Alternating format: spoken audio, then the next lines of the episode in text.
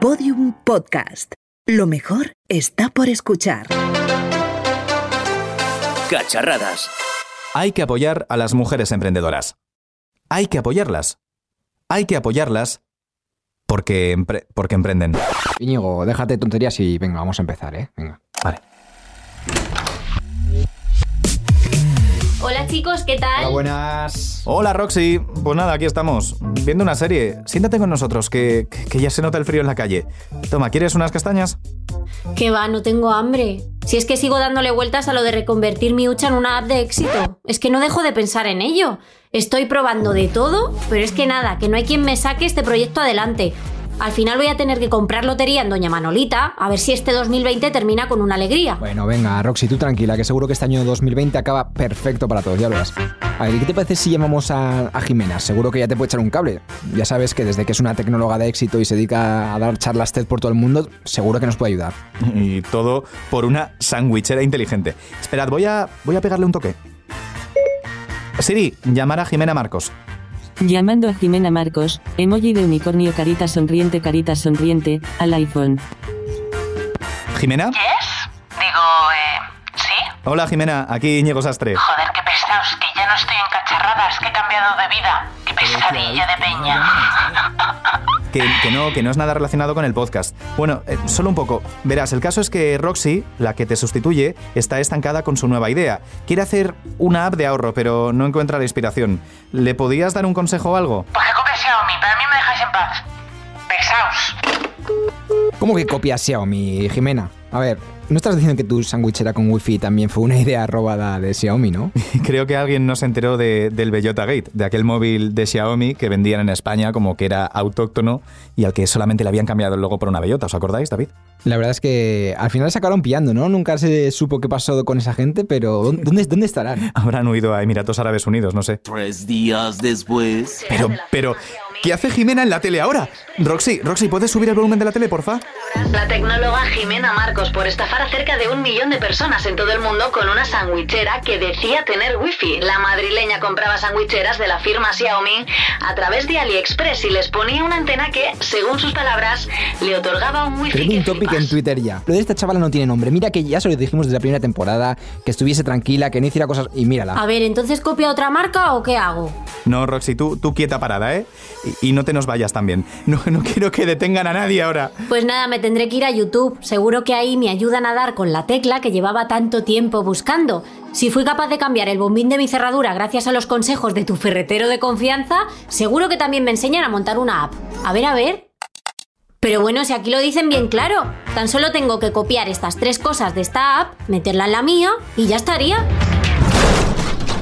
¿Pero qué hacéis? Si ya lo tenía todo hecho. Roxy, que no puedes copiar a las demás personas. ¿Tú qué, qué pasa? ¿Que quieres acabar como Jimena o qué? A ver, no, pero... Ni pero ni pera. Hoy vienen dos invitadas muy especiales que seguro que te demuestran que el esfuerzo tiene su recompensa. Hoy en Cacharradas, las mujeres en la tecnología V. ¿Esto cómo se dice, Como David? Rocky, como Rocky. Vale. Rocky V. Rocky 5. Hoy en Cacharradas, las mujeres en la tecnología 5. Presente y futuro. Cacharradas. Con Íñigo Sastre, David Justo y Roxy Folclórica.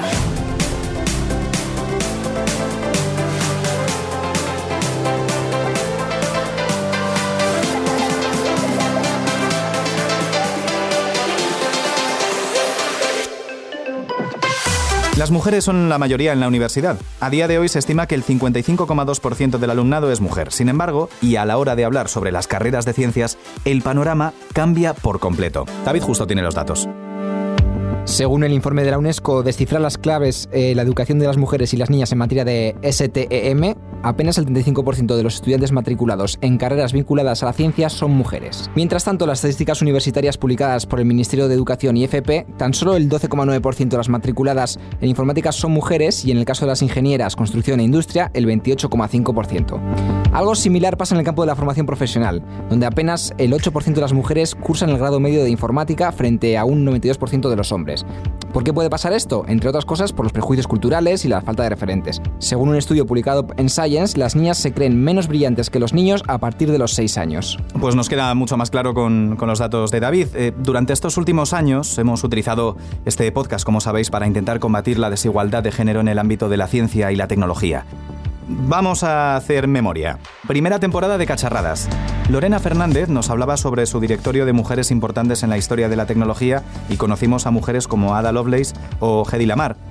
Hombre, la primera y encima con la letra A, eh, para mí es Ada Byron. Ada Byron porque encima nosotros... Ay, pensé que iba a decir Ada Lovelace. bueno, es que es la misma persona. ah, es la misma. Ah, claro, es verdad. Dependiendo del nombre de la padre o la madre, claro. Eh, dependiendo La- la de la, padre. La padre. De la padre. Tercera temporada. Sandra V nos dio a conocer su libro Supermujeres, Superinventoras y nos contó la historia de Margarita Salas y Mai Jemison. no podemos eh, no nombrarla.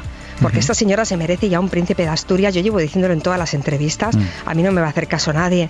Pero igual, de verdad, es que no puede pasar lo de Rosalind Franklin y lo de otras tantas científicas eh, que en vida no recibieron el premio que se merecía. Bien porque se lo quitaron, como el caso de Rosalind, o bien porque se lo dieron compartido, como el caso de Gertrude Bellelion, que ha inventado las vacunas más importantes de nuestra vida.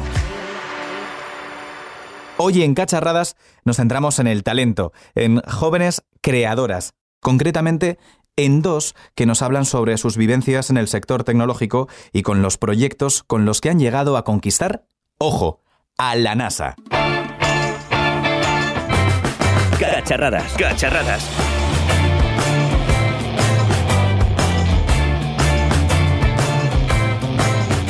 Roxy, eh, cuenta- cuéntanos un poco estas historias porque, porque la verdad es que, es que David me lo estaba el otro día diciendo así un poco por encima y, y me parece que hoy, hoy tenemos a grandes inventoras y a grandes referentes del futuro. Pues sí, efectivamente, Íñigo. La primera de ellas es Rosa Narváez. En febrero de 2019, esta melillense y un equipo de otros cuatro jóvenes se impusieron en el Space App Challenge de la NASA. Un hackathon de 36 horas de duración en el que tuvieron que resolver uno de los problemas propuestos por la NASA. ¿Y qué hicieron? Crearon Galaxy Quest. Cuéntanos, eh, ¿qué es, qué es, qué es eso de, de- de Galaxy, de Galaxy Quest? Porque a mí, no sé, me, me suena a un, a un trivial de los que hace David justo sobre, sobre los móviles de Samsung. Pues mira, te explico. Galaxy Quest es un juego que nos permite clasificar las galaxias fotografiadas por el telescopio espacial Hubble, una aplicación relacionada con la exploración espacial que utiliza la gamificación para que los usuarios puedan ayudar a procesar los datos extraídos por esta plataforma. Y hoy está aquí Rosa Narváez con nosotros. Ella es Product Owner of Cognitive Assistance and New Customer Interactions en Iberia, según dice su propio LinkedIn. No ríais de mi inglés. Rosa, ¿qué tal? Hola, ¿qué tal? Encantada. ¿Qué haces, ¿Qué haces realmente? Mejor que nos lo, que nos lo cuentes tú. Bueno, pues en Iberia, como bien dices, ¿no? Me dedico a cacharrear. Yo creo que estoy en el lugar adecuado, porque si hay algo que hago es cacharrear. y mucho. Bienvenida a Eh, sobre mundo. todo, pues sí, ¿no? Eh, pues sobre todo, pues con eso, con asistentes conversacionales. Eh, desde Iberia, pues como que tenemos esta visión de que la experiencia del viajero no puede quedarse en una página web, ¿no? Entonces, mi labor siempre es eh, eh, tener esa visión de cómo estas tecnologías, los chatbots, los voicebots, eh, van a transformar la manera en la que interactuamos con una aerolínea el día de mañana. ¿no? A día de hoy llevamos nuestro móvil siempre con nosotros, eh, estamos todo el día hablando pues, por WhatsApp o utilizando otras redes sociales, ¿no? y lo que es la navegación web ha ido cambiando muchísimo con el tiempo. Entonces creemos que, que a la hora de dar servicio a los clientes eh, tiene sentido que diseñemos experiencias conversacionales que merezcan la pena. Entonces yo soy un poco la responsable de cacharrear con todas, incluso trabajamos con la televisión y creamos experiencias de híbridas de voz y, eh, y manditos y, tal con la tele, pues para, para aportar un poco de valor y para crear esa experiencia que es realmente la que vivimos a día de hoy, ¿no? Somos muy multimodales, empezamos haciendo una cosa en Alexa y luego seguimos con, con nuestro móvil y luego cambiamos nuestra atención y ponemos la televisión, eh, ¿por qué los productos y los servicios que consumimos todavía no son así, ¿no? Exacto, parece que a veces a las compañías les cuesta todavía entender que la interacción habitual de un humano no es solamente con asistentes de voz súper futuristas, sino que además eh, nuestros, todos nuestros hábitos están ligados con el uso de una página web para adquirir unas eh, entradas o, unos billetes de, avión o de autobús. Después eh, continuamos eso en, en WhatsApp. Todo tiene que ir perfectamente engranado para llegar a nuestro móvil y no perder ese vuelo. Pero Rosa, todo esto que nos cuentas no, no, sé si tiene mucho que ver con, con, el objeto por el que estamos aquí, que es la aplicación con la que habéis ganado ese hackathon de la, de la NASA, que está mucho más relacionada con la exploración espacial. ¿Eras de esas niñas que soñaban con, con llegar al espacio desde, desde pequeñas? La verdad es que no. si soy sincera, eh, a mí me encantaba el espacio, me, me, me alucinaba, ¿no? Eh, pero, pero bueno, nunca soñé con ser nada de eso, no, no tuve especial interés por la carrera espacial, no tenía maquetas en mi casa eh, de, pues no sé, ni, ni, de aviones, ni de cohetes, ni de nada relacionado con, con el espacio, ¿no? Yo lo que quería era ser artista, 100%, porque me encantaba escribir y cantar, pero también tenía un lado muy geek. De hecho, empecé a programar a los 10 años, eh, un poco por curiosidad y también un poco, pues, yo creo que por dejar de destrozar los cacharros de la casa, porque me dedicaba a abrir los ordenadores, a abrir el, Creo que te entiendo perfectamente. el reproductor del vídeo, todo, porque yo quería saber por qué pasaban las cosas, ¿no? Entonces, mm.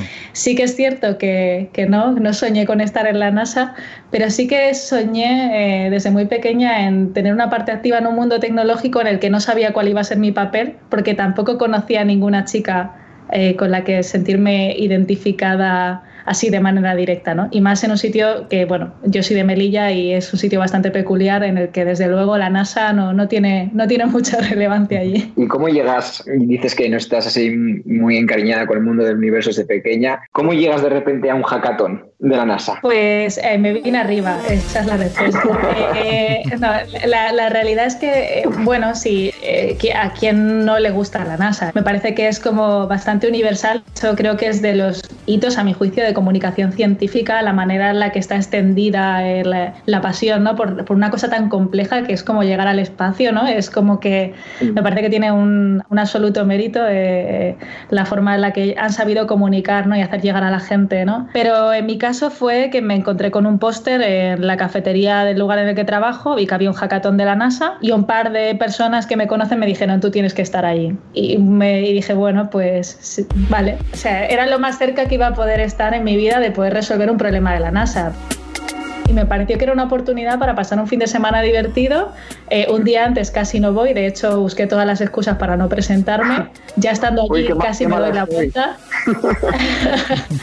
no, pero sobre todo porque es una competición que está llena de ingenieros, de matemáticos, de físicos y yo no soy nada de eso. Yo solo soy una persona muy geek y con mucha curiosidad y con un gran amor y pasión por el mundo digital, pero no tengo ninguna carrera que vale nada de eso, por lo cual no tenía ninguna esperanza en llevarme absolutamente nada.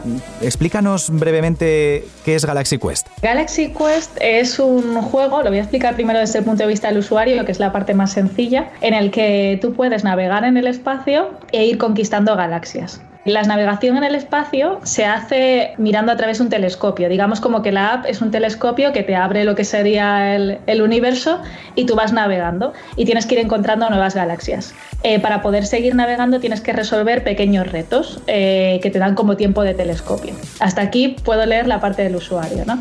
Y eso podría sonar bien, pero lo que para nosotros era verdaderamente potente es que mientras tú estás navegando y estás eh, utilizando ese telescopio, en realidad estás mirando a través de un telescopio real, que es el telescopio del Hubble, que es uno de los mayores telescopios que tiene la NASA. Y al mismo tiempo, cuando tú estás conquistando galaxias, estás ayudando a la NASA a conquistar galaxias. ¿Por qué? Porque con tu navegación y con esos microjuegos que utilizas para ganar tiempo de telescopio, estás entrenando un algoritmo que permite a la NASA identificar fenómenos muy complejos de identificar por una máquina, como son galaxias irregulares, etcétera, que para el ojo humano son súper sencillos de identificar. Entonces, bueno, gamificamos un poco lo que sería la labor de millones de máquinas que requieren de mucho tiempo eh, y de una inversión que a día de hoy pues la NASA no tiene eh, y de una manera como más divulgativa, ¿no? lo que se llama citizen science, de hacer partícipe al ciudadano en los descubrimientos que creemos que iban muy en sintonía con la visión y con la ambición que tenía la NASA. Y es lo que llevamos a cabo ese fin de semana, que hicimos un mini prototipo y también hicimos lo que sería la base del algoritmo de cómo aprendería y todo ese tipo de cosas. Son 36 horas, no te da tiempo a, a mucho más. Pero ¿Un sí. equipo de cuánta gente, aparte de, de ti misma? Éramos cinco en total.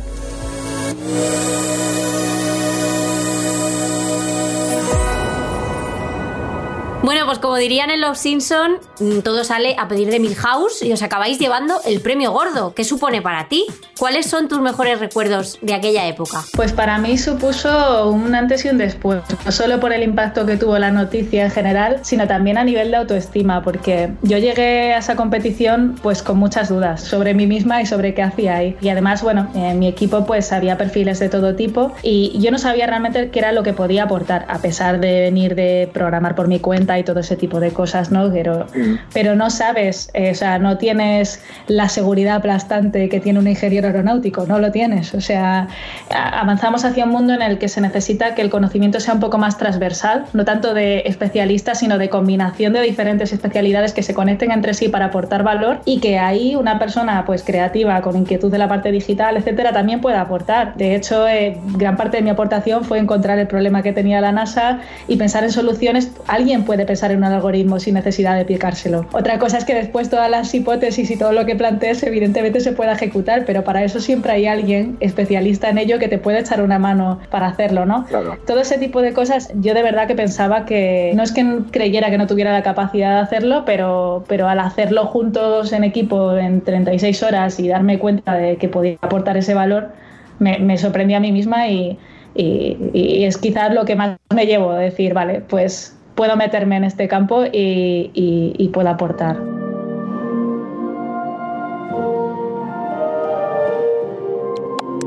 Internet, de hecho, puede, no sé, llegar a ser tan profundo como ese universo que explorabais en Galaxy Quest. ¿De qué manera te ha ayudado la red a, llegar al punto en el que estás ahora? A ver, a mí la red me ha dado la vida. O sea, para empezar, eh, yo este, en, Melilla me sentía muy aislada muy incomprendida. No podía hablar con nadie de que yo programaba. O sea, ¿quién le iba a contar que yo programaba? Si es que, eh, eh, es decir, cuando lo único que suena es Daddy Yankee, o sea, dicho así, ¿a quién vas de programación. Supongo que a través de internet encontrarías desde Melilla, eh, yo que vengo de un pueblo pequeño y que también, no sé, con 13 años me comunicaba en foros de software libre, gracias a internet abrí muchísimo mi, espectro. Pero sí que recuerdo que en aquella época eh, la mayoría, un 90% eran hombres. Sí, sí que es cierto que em, no había eh, casi chicas y la gente con la que yo hablaba, interactuaba, sí, en su mayoría eran hombres. Sí que llegué a encontrar bastantes chicas que tenían la misma inquietud que yo, pero estaban como un poco perdidas en ese limbo de esto no es para mí, ¿no? Y ahora que al hilo de los referentes, las cuatro referentes del mundo de, de la tecnología, tipo Ada Lovelace, eh, ¿no? Eh, eh, Clark, todas estas, ¿no?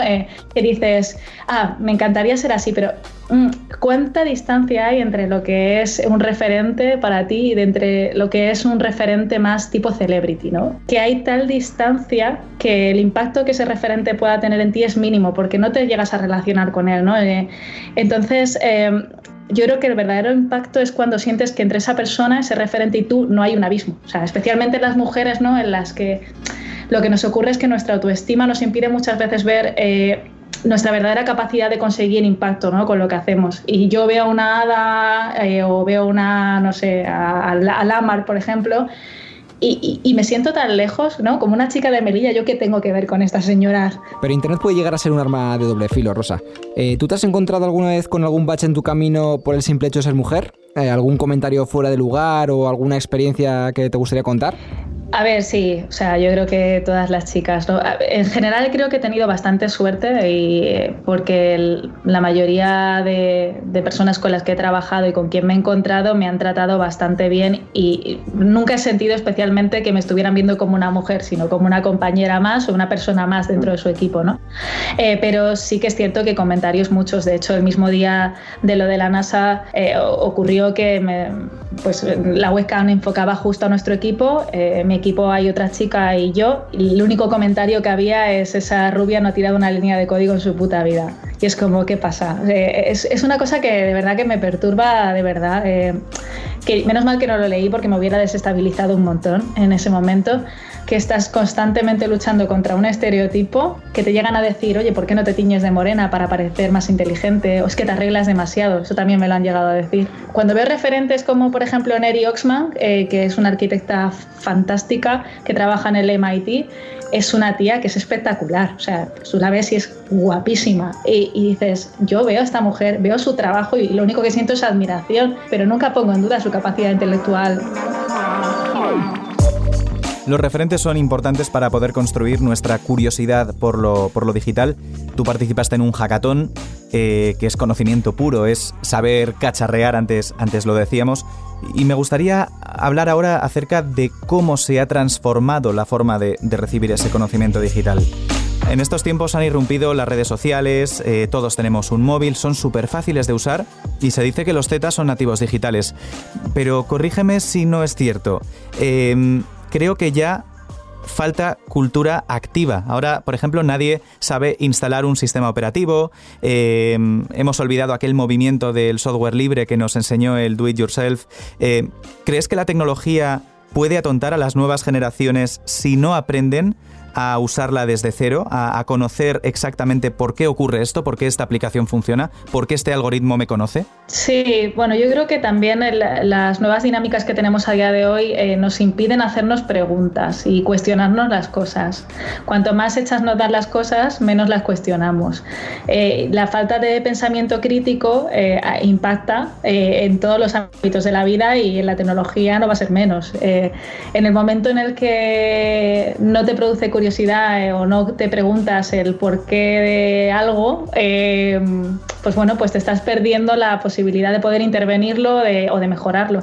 Yo creo que esos procesos que nosotros teníamos en nuestra infancia, que eran un poco más... Eh, bueno, manuales o así decirlo, eh, nos obligaban a hacernos esas preguntas, porque el sistema era tan torpe, muchas veces, ¿no? Tan mecánico, tan poco medio manual, que de, bueno, que de una manera como muy innata te acababas intentando a descomponerlo o comprenderlo de otra manera y ahora como bien dices está todo como muy muy cocinado muy ¿no? empaquetado sí. sí.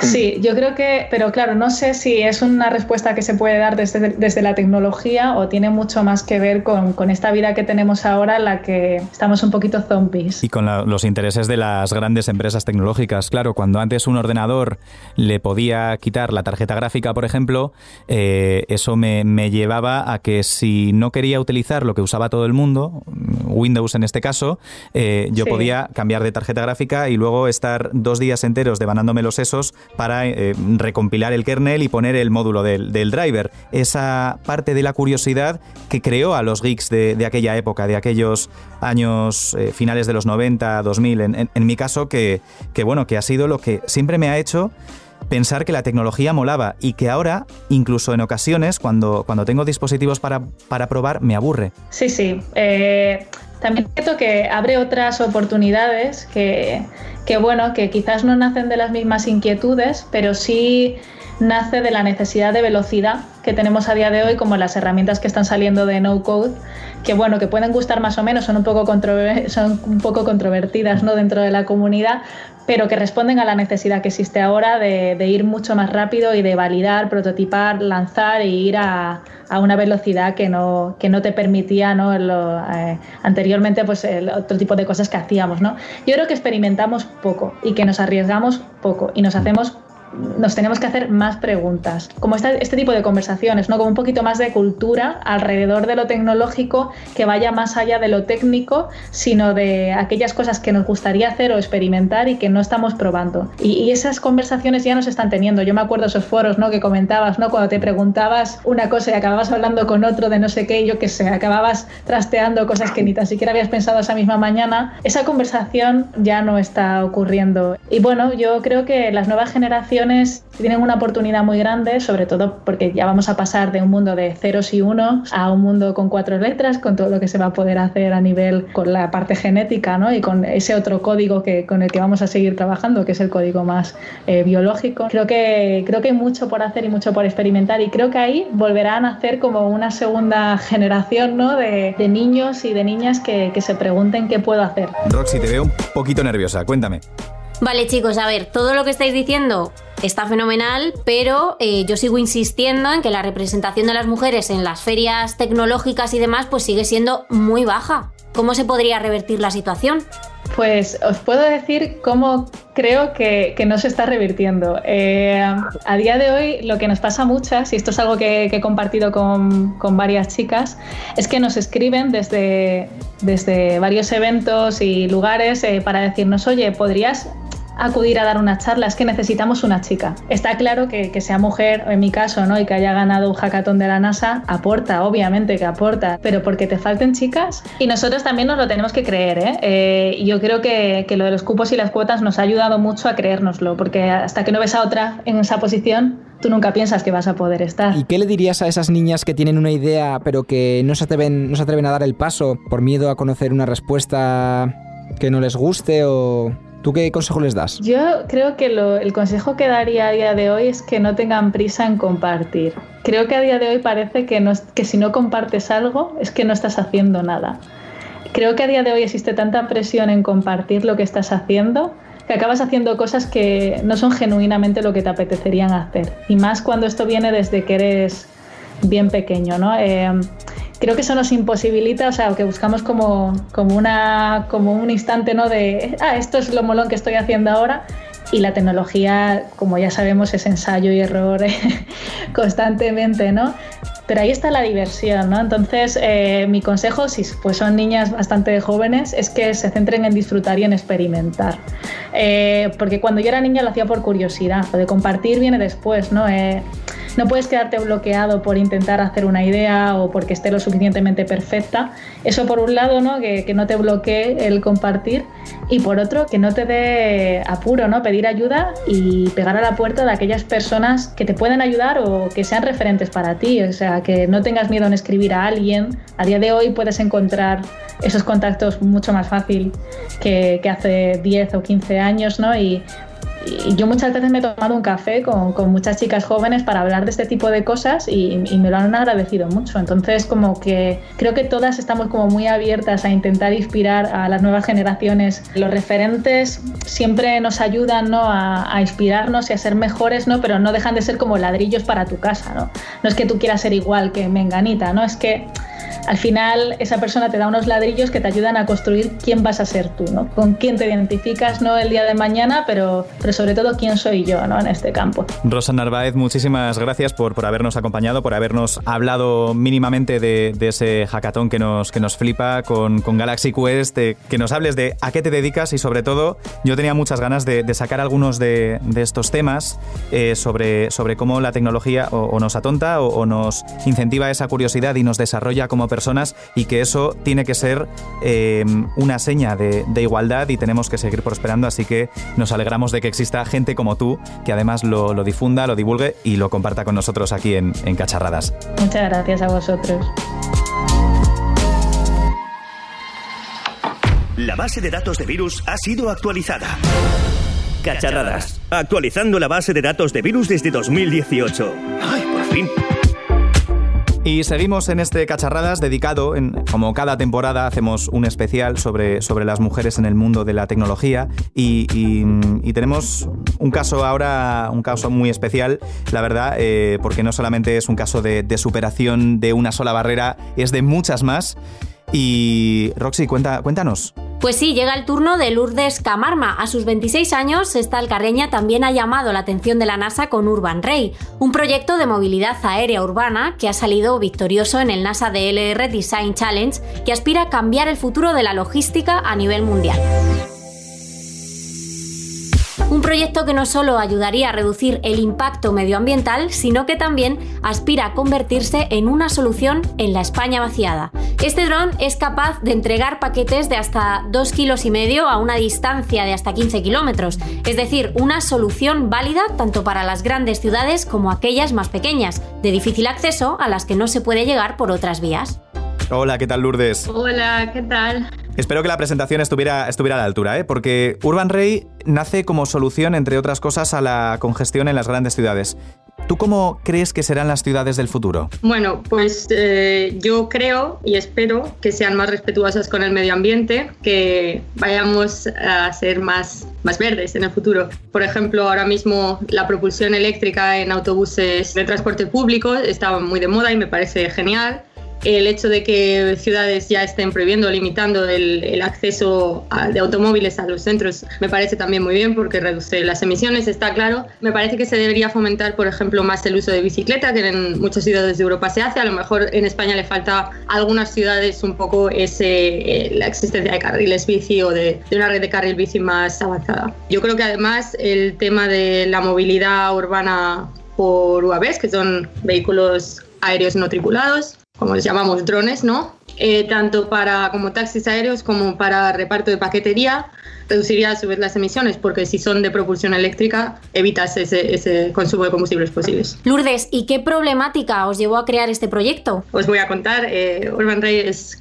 un dron también de propulsión eléctrica, está actualmente diseñado para una carga de pago, es decir, un, paquete de 2,5 kilos para repartir en, ciudades. Em, nosotros, nuestro, nuestro objetivo es ser eh, proveedores de servicio de última milla, digamos, entre logísticas y, los consumidores. Y en este caso, pues claro, em, como tenemos propulsión eléctrica, reduciría todo, quitaría todas esas paqueterías que están que se están repartiendo pues con, furgonetas, pues quitarías esas emisiones, claro.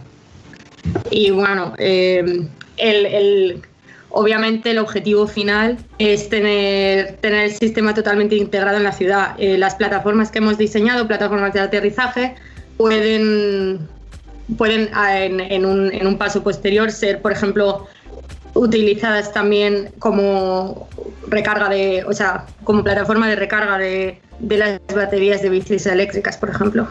Me parece, me parece muy interesante la aplicación a, las ciudades y todas las ventajas que puede traer consigo, porque siempre estamos hablando de lo mismo, de cómo la tecnología nos puede ayudar eh, hacer que las ciudades sean más limpias. Hemos hablado muchas veces de que los desplazamientos tienen que ser menores y, esto lo hemos aprendido con el teletrabajo por suerte, pero sí que es cierto que tenemos que avanzar y muchísimo en las formas de transporte, ahora que parece que, todas las ventas se realizan a través de Internet y que los, los sistemas de transporte, la tecnología, las baterías por fin permiten este cambio.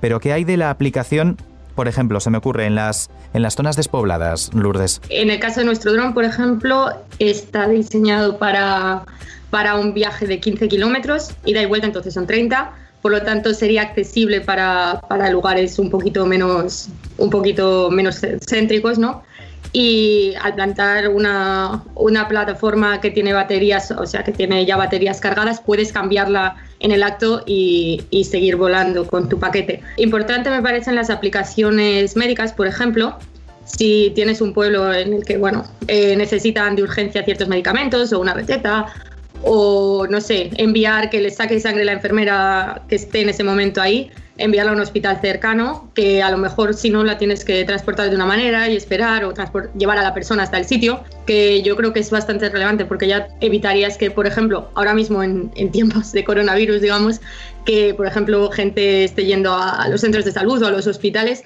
y que tengan, evitarías ese contacto con bastante más personas y les reducirías el riesgo de contagio, por ejemplo. Bueno, hay que recalcar que de momento vuestro proyecto es, es solo eso, ¿no? Un, un proyecto, eh, pero yo quería centrarme ahora, si, si te parece, en, en cómo eh, los proyectos no surgen sin, sin una serie de, de, referentes. Y en el caso de los referentes femeninos, seguimos un poco, un poco por detrás. Sí, como hemos hablado antes con Rosa, el tema de que Ada Lovelace o Hedy Lamar fueron los referentes es como que queda un poco desfasado, ¿no? Son varios siglos de distancia entre mm, la sociedad del siglo XIX con la actual y necesitamos nuevos referentes. Eh, Lourdes, ¿tú te has interesado con el mundo de la ciencia desde pequeña o ¿Qué, qué querías ser de pequeña? De pequeña, pequeña quería ser veterinaria, pero creo que eso, la mayoría de los niños, si les gustan los animales un poco, pues dicen, quiero ser esto. Pero, pero luego ya, cuando fueron pasando los años, ya en zona, en momento instituto y demás, me empecé a interesar más por la tecnología y bueno, la verdad, una de las personas que más tiene la culpa, digamos, entre comillas, de ello es eh, la pareja de mi madre, que para mí, bueno, es, vamos, es mi padre. Em, le gustan mucho las motos y los coches y, y bueno, eh, mis abuelos también pues en el pueblo tienen tractores y, trabajan en el campo. Entonces lo he visto reparar desde pequeña. Entonces el tema de los motores, de cómo se repara una maquinaria de este tipo, pues me ha parecido muy interesante gracias a ellos. Y bueno, pues ya pues dije en un momento, pues ¿por qué no ir un poco más allá y ya pues me metí en ingeniería aeroespacial, que dije, bueno, esto no se ve Casi nada. Igualito, ¿no? Aquí, aquí tenéis... Que contábamos antes. Sí, nuestras dos invitadas tienen algo en común, que es que a todos eh, nos encantaba destrozar, destrozar cosas en casa. Es decir, yo creo que nos permitieron hacer, hacer todo lo que hemos hecho y sobre todo nos, nos inspiraron a irnos de casa, no sé si en tu caso, para que dejaras de, destrozar cada uno de los aparatos que había. Dijeron, cuanto más lejos, mejor. ¿Qué tal la experiencia por allí, por Alemania? También, aparte de, de esa de esa brecha que, ahora estamos intentando eh, derribar o, que, estamos intentando poner ejemplos precisamente para que esto poco a poco vaya desapareciendo, porque creo que la, comunicación es lo fundamental, hay una brecha entre entre Europa del Norte, como aquí popularmente lo, llamamos, y, las, oportunidades que tiene una persona en España? No sé si una persona probablemente sí. A ver, aquí obviamente el nivel de vida es más alto. Se pagan más impuestos, está claro, pero eh, la relación sueldo, eh, vivienda, mm, compras básicas a lo que gana la gente pues no es la misma aquí que ahí, está claro. Y mm, en relación a las mujeres, aquí muchas eh, empresas, sobre todo las grandes, tienen, tienen un mínimo de mujeres a las que tienen que contratar, ¿no? Las cuotas que eh, hablábamos antes, sí. Efectivamente. Pero el tema de la brecha que decíais vosotros, Creo que no es que dependa tampoco del país, porque yo en España, por ejemplo, en, el en la universidad nunca he tenido problemas. Tengo amigos de la universidad que son geniales y que siempre nos han respetado a las chicas, aunque éramos pocas, tanto como, como personas como, como ingenieros, ¿no?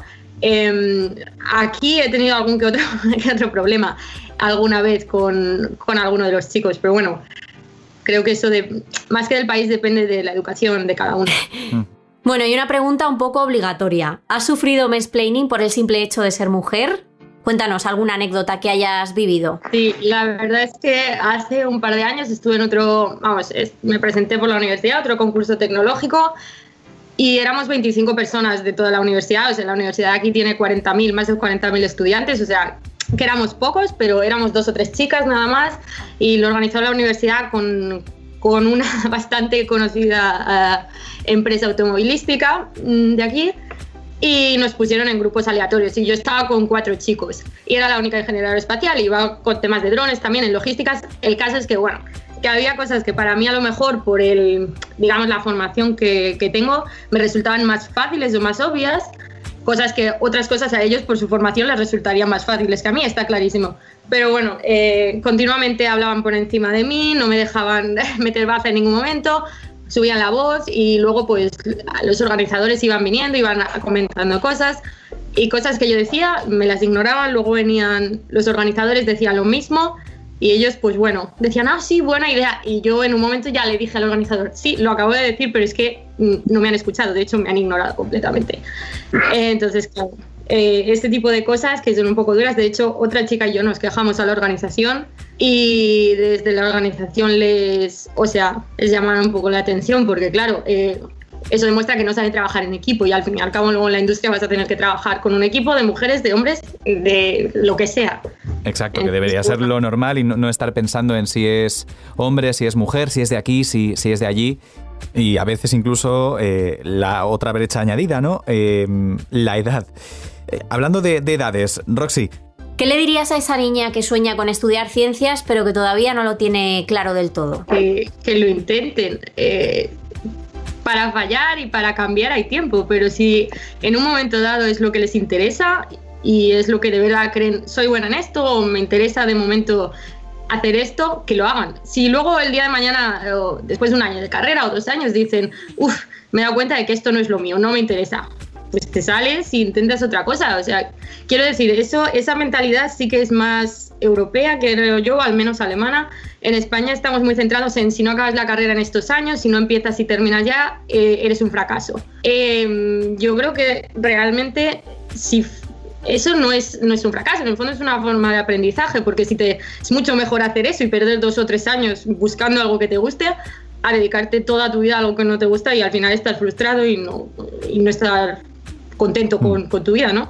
Es, una, es, una, cosa, muchas de las que tenemos que, hablar y empezar a, concienciarnos ¿no? Eh, de, cómo el mundo tecnológico ha cambiado, incluso la, forma en la que esos plazos varían, eh, en, los que podemos estar haciendo muchas más cosas mientras, mientras estudiamos y que creo que al final todo vale para nuestra formación, todo, todo es experiencia y, que bueno, y que poquito a poco tenemos que, ir avanzando. Pero bueno, nos alegra muchísimo, primero, poder poner ejemplos como, como el tuyo para que la gente también lo, escuche y se dé cuenta de, que se puede. Y, muchas, y muchas más cosas que, vamos a ir haciendo a partir de ahora en Cacharradas. Yo, de hecho, Lourdes, te, emplazo a que algún día tendremos que hablar de esa evolución del transporte, pero... O de regreso al futuro con, con los robopatines. No? por favor, si ya, yo, mira, yo que estoy hasta las narices de los patinetes por las aceras, ya si encima tenemos robopatines, podemos encontrarnos con un panorama muy desolador. Eh, así que, por favor, ideas buenas, que sean productivas, que sirvan para, ayudarnos, para evolucionar, para comunicar a la sociedad, para quitar todas las barreras, como es el caso de, Urban Rey eh, y, bueno, el caso de, de Lourdes Camarna, que nos lo ha contado perfectamente. Así que muchísimas gracias. Y, y lo dicho, te emplazamos a una siguiente cita en la que hablemos exactamente de, eso, de cómo el futuro de la movilidad nos va a cambiar y futuro. con una gran artífice como tú. La mística. Muchísimas gracias a vosotros eh, por hacer además este, este, tipo de programas porque lamentablemente todavía hacen falta concienciar un poco a la gente de, de que se está ahí. Em, si me permitís, querría decir una cosa más y es que el tema de las referentes que hablabas antes, yo creo que más que una referente, o sea, está claro que necesitamos referentes nuevas, actuales, más mujeres que se pongan ahí en la delantera y que en el fondo se estén llevando las balas para que otras vengan y puedan seguir haciéndolo. Pero yo creo que, que no solo necesitamos eso, necesitamos que la, desde nuestra familia, o sea, desde nuestras casas, nuestros familiares nos, nos apoyen también y nos, y nos motiven, ¿no? Yo tengo la gran suerte que mi madre es una mujer vamos, una super mujer, digamos, que hace, puede con todo y yo no sé cómo lo hace. Entonces, claro, para mí el hecho de ver que ella, por ejemplo, se levante y te sonría, da igual en qué situación y qué estado esté ella, a mí eso me ha ayudado a seguir, ¿no? Yo creo que estoy donde estoy y he elegido un camino que no es fácil porque ella también me ha apoyado y da igual lo que decida, le vengo con una idea loca y ella dice, bueno, ¡Hala, yo estoy aquí! ya, lo decía Mariano Rajoy, lo, de, lo del apoyo, eso era muy importante. bueno, diga Mariano Rajoy, yo creo que sí que es importante que desde las familias se, se apoye también a las chicas, bueno, y a los chicos, a que hagan lo que, lo que les guste, lo que necesiten, lo que les apetezca. Y luego las profesoras y profesores que estén en, en cursos inferiores también, y bueno, y en cursos avanzados, que, que intenten motivar a sus alumnos, porque eso yo creo que hace mucho. O sea, eh, yo puedo decir mis dos profesoras favoritas, física y química, Lucía en el instituto, Nuria, eh, profesora de materiales de la universidad, dos máquinas de sus campos. Gracias a ellas yo creo que también me he dado cuenta, esto mola. Entonces yo creo que eso también es importante. Yo voy a decir ya de paso, ya que estamos, mi profesora de informática en, bachiller, Ana, que me enseñó a utilizar Excel como un crack. O sea, ¿ves? bueno, pues... Eh, Lourdes, muchísimas gracias por habernos acompañado en este, en este cacharradas inventor eh, tecnológico eh, en el que esperamos poder seguir contando temporada tras temporada con, con nuevas referentes. Muchísimas gracias, chicos. Gracias. bien. Hasta, la próxima. Síguenos en Instagram y Twitter. Arroba cacharradas. Arroba cacharradas. Cacharradas, el podcast de tecnología que no encontrarás en Facebook, High Five ni MySpace. Bueno, vale, pues me habéis convencido. ¿Entonces vas a dejar de copiar a terceras empresas o no? Que no queremos tener un disgusto. Ahora fíjate que incluso me dan ganas de montarme un dron.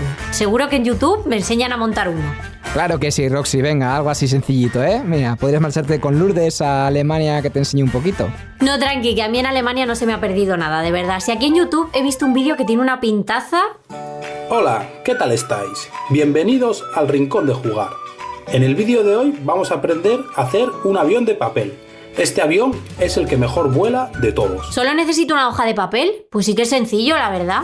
Lo primero que vamos a hacer es doblar el folio a la mitad. 16 días llenos de paranoia más tarde. ¡Ya lo tengo! ¡Ya lo tengo! ¡Por fin! Pero, pero, pero, a ver, Roxy. ¿Qué eso es, ¿qué eso es un avión de papel? ¿Qué dices? ¿Qué haces? Pues eso, un vehículo aéreo no tripulado, ¿no? A ver, razón tienes, ¿no? Pero... eh, no sé, no creo que esto pueda acabar con los problemas de la España vaciada, la verdad. Es que, que, que- qué poca fe. Qué poca fe que tenéis en mí, de verdad, qué poca fe. Yo creo que si le pones una pegatina de Apple, cuela. Podemos venderlo por 399 dólares y decir que se llama iPlane. Arrasamos seguro. 70 years later. One more thing. This is the most impressive device from Apple from the last years. Today, we introduce the iPlane.